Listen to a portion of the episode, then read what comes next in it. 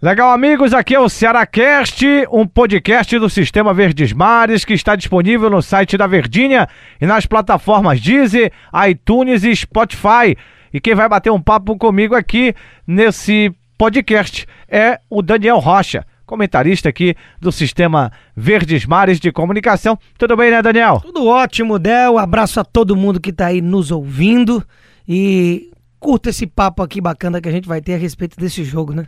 Flamengo que passou por cima no segundo tempo do Ceará, né? Será que deu esperança até vencer o primeiro tempo por 1 a 0 mas aí o Adilson Batista, e como você falou do Adilson Batista durante o jogo, né? E no segundo tempo tirou o autor do gol Galhardo. Ninguém esperava essa alteração para botar um zagueiro, hein, Daniel? Que culminou, né, Daniel Rocha, com a demissão de Adilson Batista. Ele não é mais o treinador do Ceará. Olha, Del e todo mundo aí que tá com a gente, é o seguinte, né? A, a escalação do Ceará em si já assusta um pouco o torcedor, que é aquela questão do zero atacante, né? De você não ter simplesmente nenhum definidor. Porém, nesse aspecto, eu falava nos nossos programas, no decorrer da programação da Verdinha já que antecedia ao jogo, e também com relação até mesmo na abertura da jornada, eu estive nessa partida ao seu lado e ao lado do Jotinha, do nosso J. Rômulo, na narração, pela, pela, pela Verdinha aqui na, na quarta-feira do dia. Rapaz, agora do dia 27, né?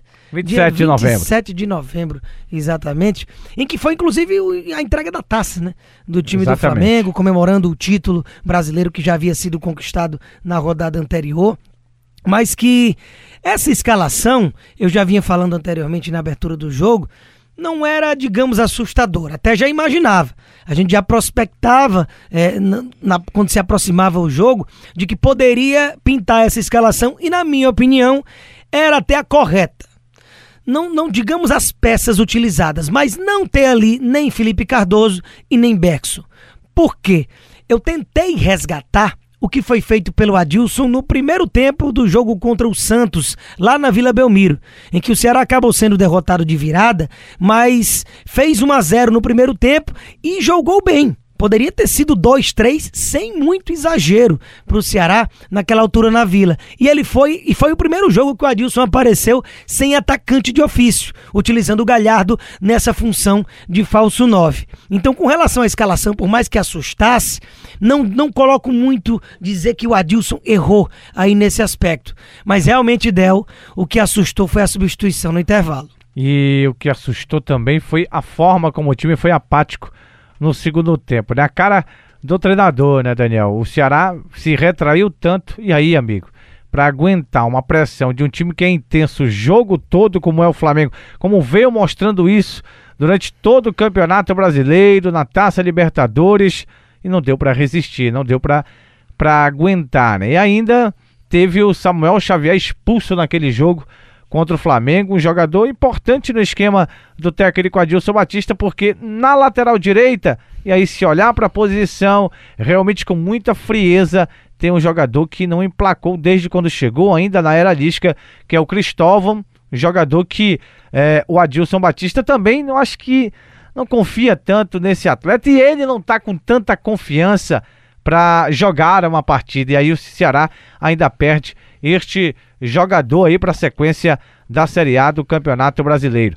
Um segundo tempo para esquecer. Seria tão bom, e teve torcedor do Ceará que acredito que dormiu após o primeiro tempo, com, aquele, com aquela perspectiva de acordar no outro dia, né? E ver estampado aí no, na, nas páginas do Diário do Nordeste que o Ceará teria vencido o Flamengo. Mas não foi o que aconteceu, o Ceará acabou tomando um revés e uma vitória. Agora, foi merecida a vitória, mesmo com todos esses, esses problemas do Adilson não mudar, da substituição que fez na sua concepção errada, traindo o Flamengo. Foi um resultado justo, Daniel? Talvez o tamanho do placar, né? Quando a gente vê um 4 a 1 é uma goleada, parece que foi aquela coisa de que. Ah, já imaginava, ah, já era tranquilo, isso era barbada para o time do Flamengo. Poderia até ter sido assim, não seria nenhum absurdo, mesmo com o time mesclado. O Jorge Jesus entrou com cinco reservas, seis titulares. O Flamengo ter vencido por esse placar e a gente ter dito, deu a lógica. Realmente não tem como, foi um massacre, você não tem como peitar esse time do Flamengo. É uma verdade. mas a crítica, o tanto que foi batido no técnico Adilson Batista e merecidamente, é com a capacidade de desfazer até aquilo que ele implantou de bom no mesmo jogo. A capacidade de desfazer coisas interessantes dentro da mesma partida, de tornar difícil aquilo que já é muito complicado. E assim foi. O esquema sem atacantes proporcionaria o quê? Vai ficar lá atrás, segurar o time do Flamengo e jogar por uma bola. E essa uma bola literalmente foi o que aconteceu no primeiro tempo. Numa jogada em que durante o jogo eu falava: tá faltando meio, tá faltando o Chico se apresentar, o próprio Galhardo, autor do gol, tava apático dentro da partida, batia nele e perdia, era como se fosse uma parede. E o Felipe Bachola, que tecnicamente é o 10, é o cara da articulação, tava sem aparecer. E aí, na jogada que o Bachola resolve colocar a bola embaixo do braço e tentar a jogada individual, ele fez a jogadaça na ponta esquerda, na primeira e única chegada do Ceará no primeiro tempo, e acabou o Galhardo surgindo exatamente como camisa 9, função que ele entrou para atuar, fazendo o gol. Então, o que, é que você diz? Estratégia perfeita a ideia de jogo deu muito certo. Mesmo o Flamengo sendo dono inteiro da posse de bola e até tendo mandado duas bolas na traves, dava para dizer que foram em lances fortuitos.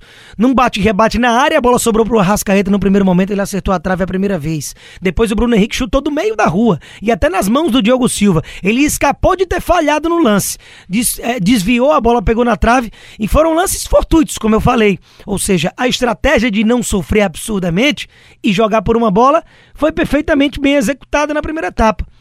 Aí o que é que a gente especulava? O que é que eu mesmo falei até durante o intervalo do jogo na, na jornada esportiva da Verdinha? Matheus Gonçalves é o nome ideal, perfeito e escrito, parece que nasceu para jogar esse segundo tempo. Por quê? Porque o próprio Adilson mesmo não bate tanto na tecla de jogo pro Matheus Gonçalves, e eu concordo com ele. Ah, não era um jogo pro Matheus Gonçalves. Tem jogos se o adversário tá enfiado lá atrás, que realmente não é jogo pro Matheus Gonçalves. Mas se tinha um jogo com a cara e a tatuagem de Matheus Gonçalves, era o segundo tempo desse jogo contra o Flamengo. Por que é que não colocou o Matheus Gonçalves? E além de não colocar, sabendo que o Flamengo ia ocupar inteiramente o seu campo de, de, de ataque e proporcionar espaços, quem é que ia puxar esse espaço? O Chico, já pregado de tantas funções que teve que se desempenhar e jogar bem, jogou bem o Chico, voluntarioso, correu o campo inteiro, teve que marcar, que atacar, que prender bola, que disputar, que ocupar espaço, fisicamente totalmente exigido, exatamente pelas falhas cometidas pelo próprio Adilson Batista dentro do jogo. E aí ele tirou o Galhardo. E não que o Galhardo fizesse uma grande partida, mas tirou alguém que prende a bola na frente. Tirou um cara de frente. Um cara que pode ser um desafogo, que contém a bola, que distribui o jogo, que tenta prender pelo menos alguns segundos cada vez que a bola for desafogada para o campo de ataque para colocar o Thiago Alves. Aí você coloca mais um zagueiro logo de cara no segundo tempo inteiro. Você imaginar aqui com o Maraca lotado e esse Flamengo com essa intensidade ímpar que há muito tempo a gente não via no futebol sul-americano, não só brasileiro. Você achar que porque agora tem Valdo, Thiago Alves e Brock no seu miolo de zaga, você vai segurar esse time sem prender a bola no ataque, sem cozinhar, sem catimbar, sem segurar e tornar o Flamengo nervoso, simplesmente jogar a bola nos pés dele e dizer vamos tentar segurar aqui 45 minutos mais os acréscimos. Era óbvio que não ia dar. Então, nesse desenho, era o que se imaginava. O Adilson meio que pediu por favor, para que isso acontecesse e o Flamengo entregou o que era parecia ser a vontade do comandante Alvinegro pelas decisões tomadas dentro de campo. Foi mexer depois de 20 minutos com o próprio Matheus Gonçalves. Depois ainda foi com Leandro Carvalho no lugar do João Lucas, lateral esquerdo. São coisas que precisa estar muito lá dentro da cabeça ou talvez para tentar se entender, viu, Del? Agora, o que é que tinha que mudar? Só a saída do Adilson Batista mesmo, Daniel? Olha, Del, é o seguinte: é, não vai chegar nenhum salvador da pátria, é, um técnico que chegue e, diga que, olha, vai resolver o problema, independentemente do nome. Mas a mudança de comando, por tudo que já foi elencado só aqui nessa nossa conversa de mais ou menos 10 minutos aqui no podcast, já fica bem claro que são decisões que afetam até o entendimento de, que, de quem não precisa nem entender muito de futebol para julgar algumas coisas até absurdas e sem a menor convicção, mudanças de supetão e de ideias. Então, era algo que você não via evolução. Que se não vê evolução, era necessário cortar esse mal. E ao cortar esse mal, não é só a questão de não tem mais o Adilson ali, mas tem um elenco que vai se remotivar, que vai quem, quem não tinha espaço pode passar a ter. Quem estava sossegado já precisa se ligar que não vai ter vaga cativa. Faltam só três jogos, mas que representam muito, talvez até a renovação de contrato para um ano que vem, ou até mesmo se você vai jogar uma Série B ou uma Série A para quem já tem contrato. Isso tudo faz muita diferença. E para mim o principal, Deodoro e amigos aí sempre na audiência do nosso podcast, é a torcida chegar junto, porque agora era a principal crítica. Inclusive, protestos marcados podem não haver mais, porque a ideia é não gostamos do Adilson, esse técnico precisa fazer, precisa sair daí.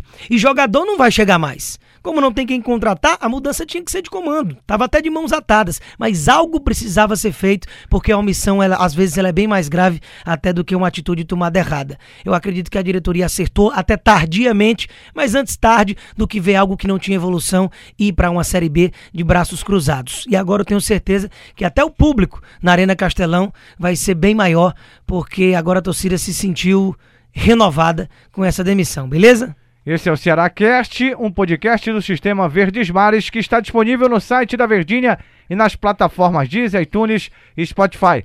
Prazer tê-lo aqui, Daniel Rocha. Tamo junto, abraço a todos. Abraço.